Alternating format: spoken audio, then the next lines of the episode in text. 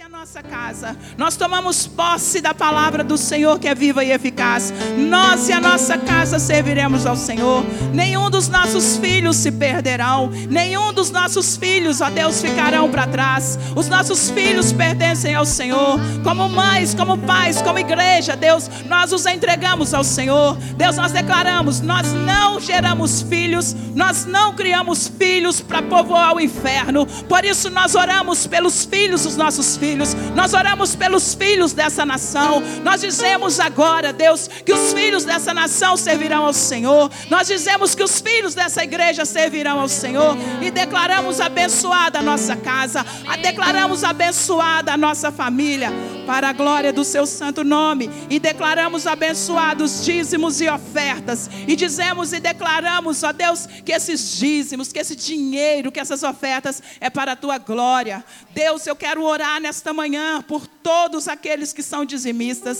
Deus, o Senhor conhece os que são dizimistas e não estão podendo dizimar. Eles não estão podendo trazer aqui, Senhor, porque ficaram desempregados.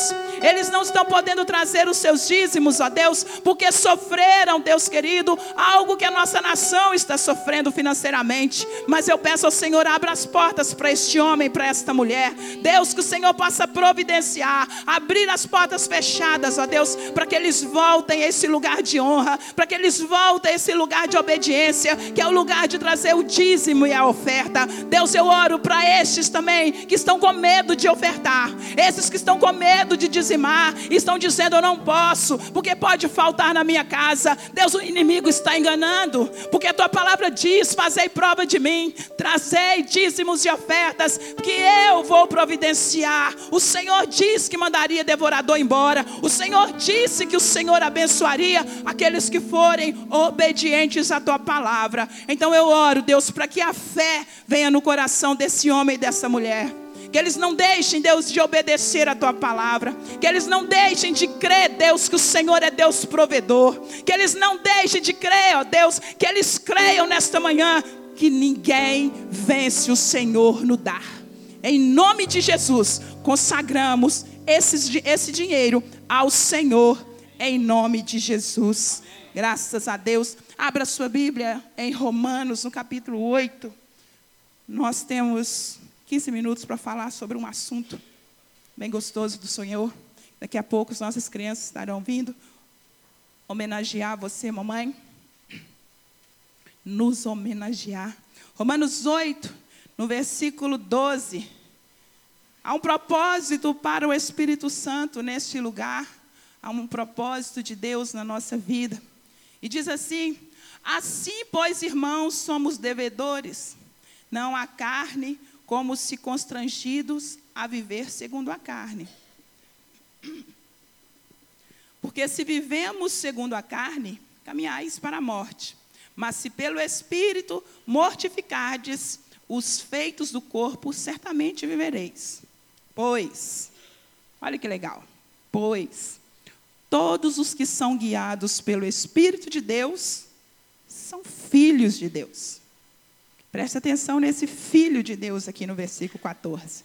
Porque no 15, ele vai dizer uma outra forma de filho. E ele diz: Porque não recebeste, recebeste o espírito de escravidão para viverdes outra vez, atemorizados, mas recebestes o espírito de Fala para mim um pouco mais alto. Espírito de?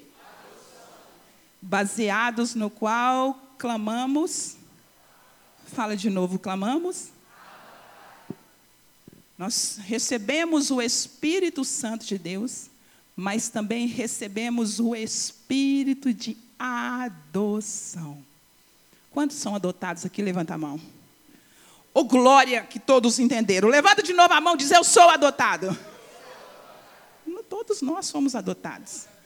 Infelizmente, nós temos, nós torcemos o nariz quando fala a palavra adotado. Ah, você foi adotado, o dó. Aí vem aquele sentimento, tadinho, o dó. O Senhor é tão lindo que ele nos adotou e nos disse: Você agora pode clamar, Aba, porque eu te escolhi. A ciência diz que até os filhos biológicos são adotados pelo pai e pela mãe. Quando você sai com seu bebezinho do hospital, você declara assim: Eu adotei o meu filho. Nós temos dificuldades na adoção, porque adoção é o coitado, adoção é o que sobrou, ado... adoção é privilégio nosso. Que recebemos uma família, que recebemos privilégios daquele que nos escolheu. Adoção não é o lugar de coitado, adoção é o lugar de privilégio. Eu fico pensando nesse mundo, nesse recorte que, que tiramos aqui nesta manhã e pensamos o quanto Deus ele nos coloca como se numa escola de artes, como pais, como mãe, como pai, como filho. E ele nos coloca no lugar como se nós estivéssemos estudando para um desenho, para fazer um desenho.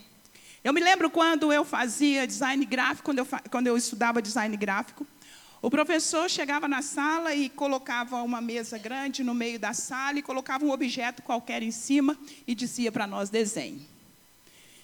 E eu fico pensando que o Senhor faz isso conosco, ele diz, ele não só diz assim, copia, ou ele não só diz assim, desenhe o rabisco que saia, e é isso mesmo, ele diz para nós assim, ó, faça uma réplica.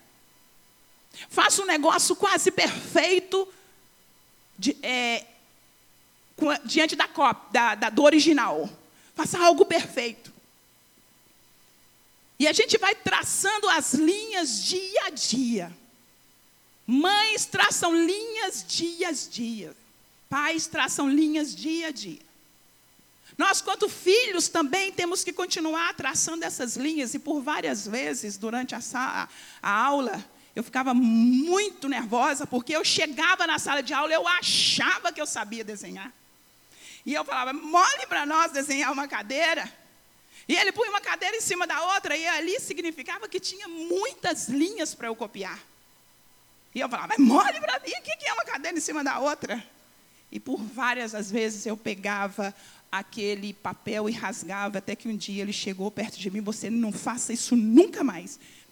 Me xingou, porque eu rasguei o meu papel. Ele disse, Helena, faça rabiscos. Helena, faça rascunhos. Helena, nunca rasgue aquilo que você começou a fazer. Em cima daquele que você errou, faça outro certo. Vai fazendo, vai fazendo. Nunca rasgue o seu rascunho.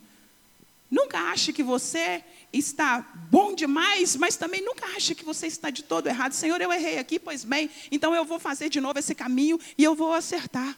Ele não deixava que nós usássemos borracha, porque não era para desmanchar o que havia errado, era para acertar em cima daquele que eu havia errado.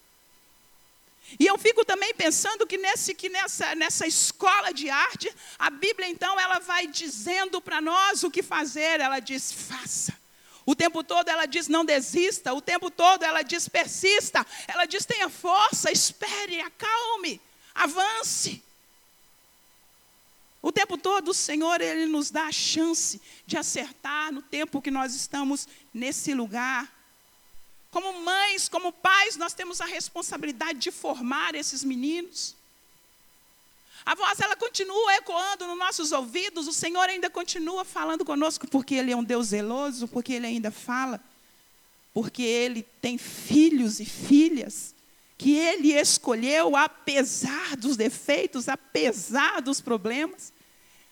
Deus ele não foi em um lugar e disse assim: eu vou preencher uma ficha porque eu quero um desse jeito, desse jeito, com os olhos desse jeito. Deus não foi a este lugar. Deus disse: eu quero filhos e mandou seu filho e mandou o Espírito Santo que nos escolheu como filhos e nos adotou para que saíssemos daquele lugar de escravidão. Nós precisamos tirar o peso desses que são adotados, porque também fomos. E ele, dizendo, e ele vai dizendo para nós assim: ó mãe, pai, Provérbios 29, 17: corrige o teu filho e te dará descanso, te dará delícias para a sua alma. E de repente abre um outro outdoor que diz assim, lá em Provérbios 19, 18: Corrija seu filho, enquanto há esperança, mas corrija com propósito e com sabedoria. Nunca corrija seu filho sem saber o que você está fazendo e, que ele sa e, quem, e sem que ele saiba por que está sendo corrigido. Em Provérbios 17, 25, ele diz: O filho insensato é para você, filho. Agora não é para sua mãe, não é para o seu pai, é para você, filho. O filho insensato é tristeza para o seu pai, e amargura para quem deu a luz, é amargura para a mãe. Então, filho, a Bíblia está dizendo: não seja insensato. Ouça a correção.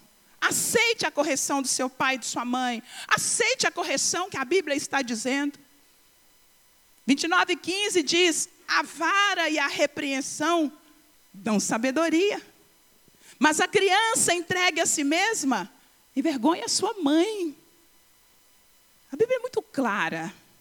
Ela não esconde que nós precisamos corrigir nossos filhos. Ela não esconde que precisamos ser duros com nossos filhos. Ela não esconde que precisamos dizer não. Ela não esconde a hora do não e do sim. Eu entendo nesses versículos que ela diz assim: ó, é saudável dizer não. É protetor dizer não, pai e mãe. É protetor caminhar, andar com esses meninos na palavra. É proteção para você, filho, obedecer à voz do seu Senhor. Essas partes que, que são separadas aos pais, ok. Mas grande parte dela é separada para nós filhos, deste Deus que nos dá conselho, desse Deus que não desiste. Que não desiste.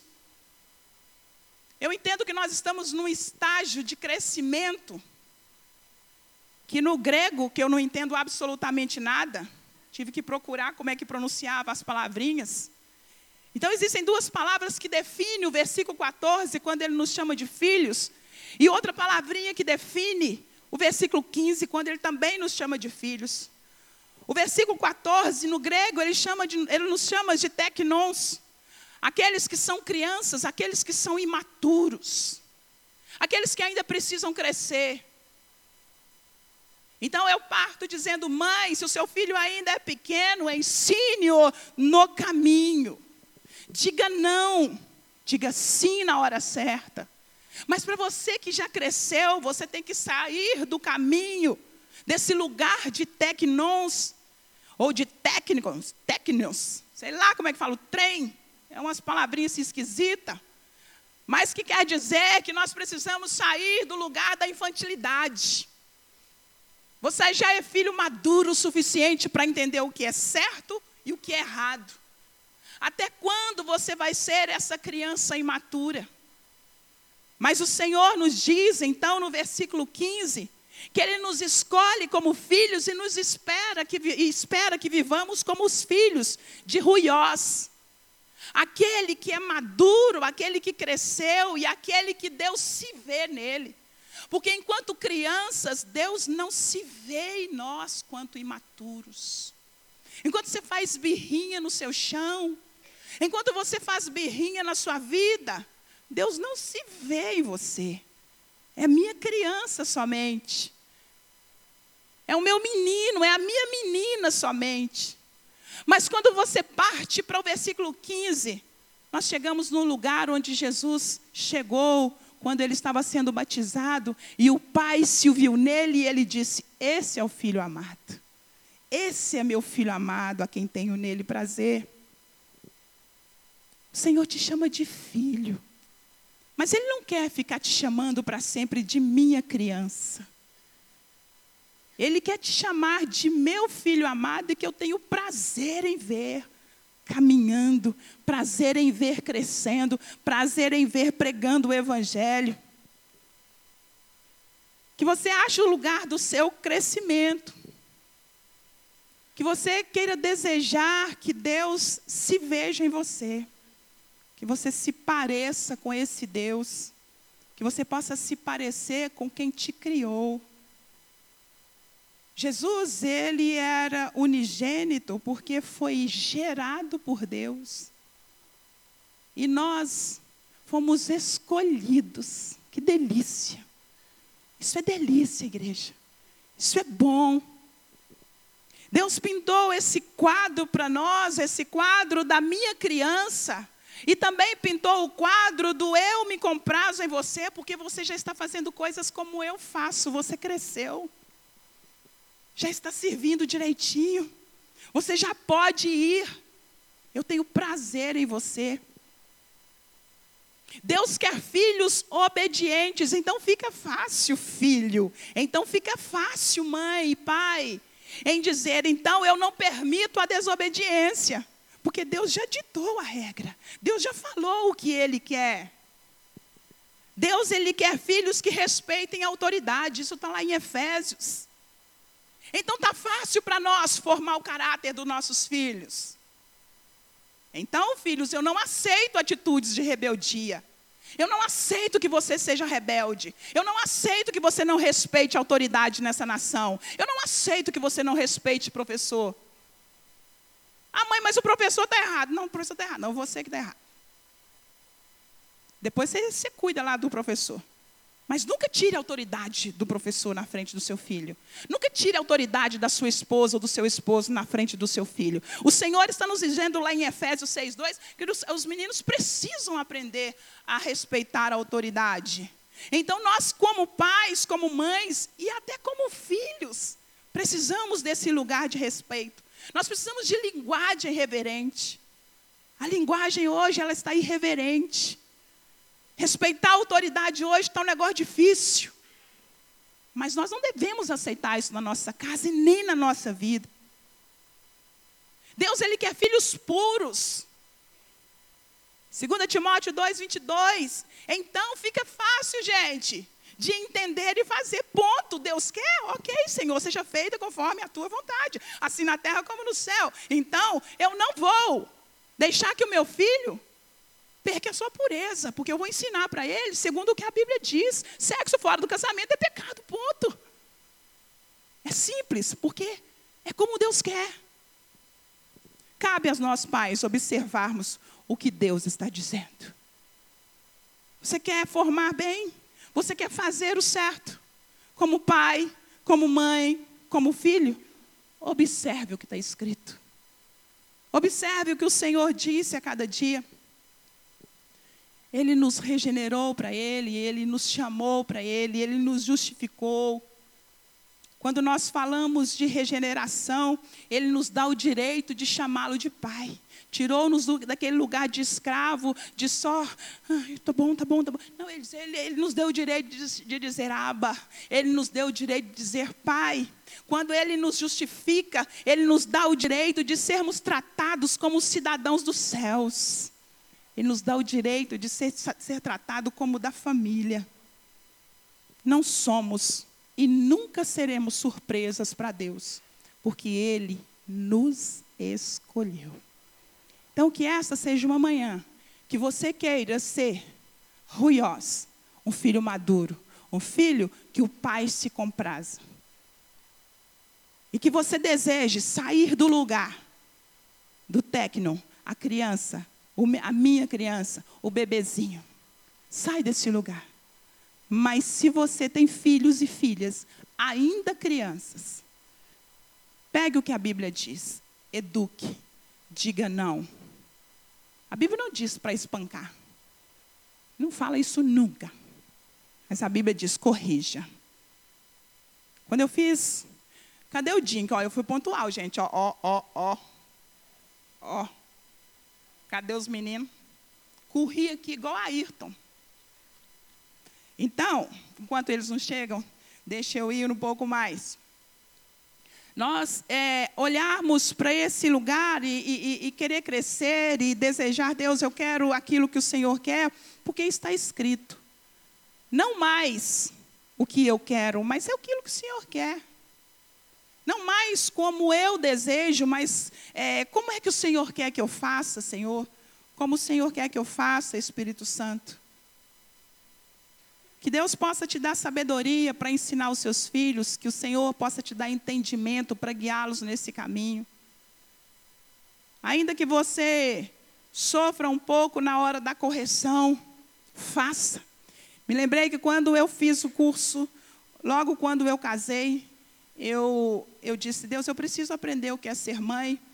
E eu fui mãe é a frase que o Tonico tinha quando ele era criança, ele tinha seis anos, ele disse, eu sou a única criança que nasceu da barriga da mãe grande. Ele entendeu isso, ele foi crescendo, foi entendendo. E Deus nos deu é, esse privilégio de adoção e de adoção, ele me adota e eu o adoto. E quando eu fiz o curso, o que me chamou muito a atenção, eu fiz é, Pais para Toda a Vida, que aqui na igreja, criando filhos à maneira de Deus. E o que me chamou muito a atenção foi quando a, a, a líder disse: Mãe, se você não quer que o seu filho vá para o inferno, corrija-o.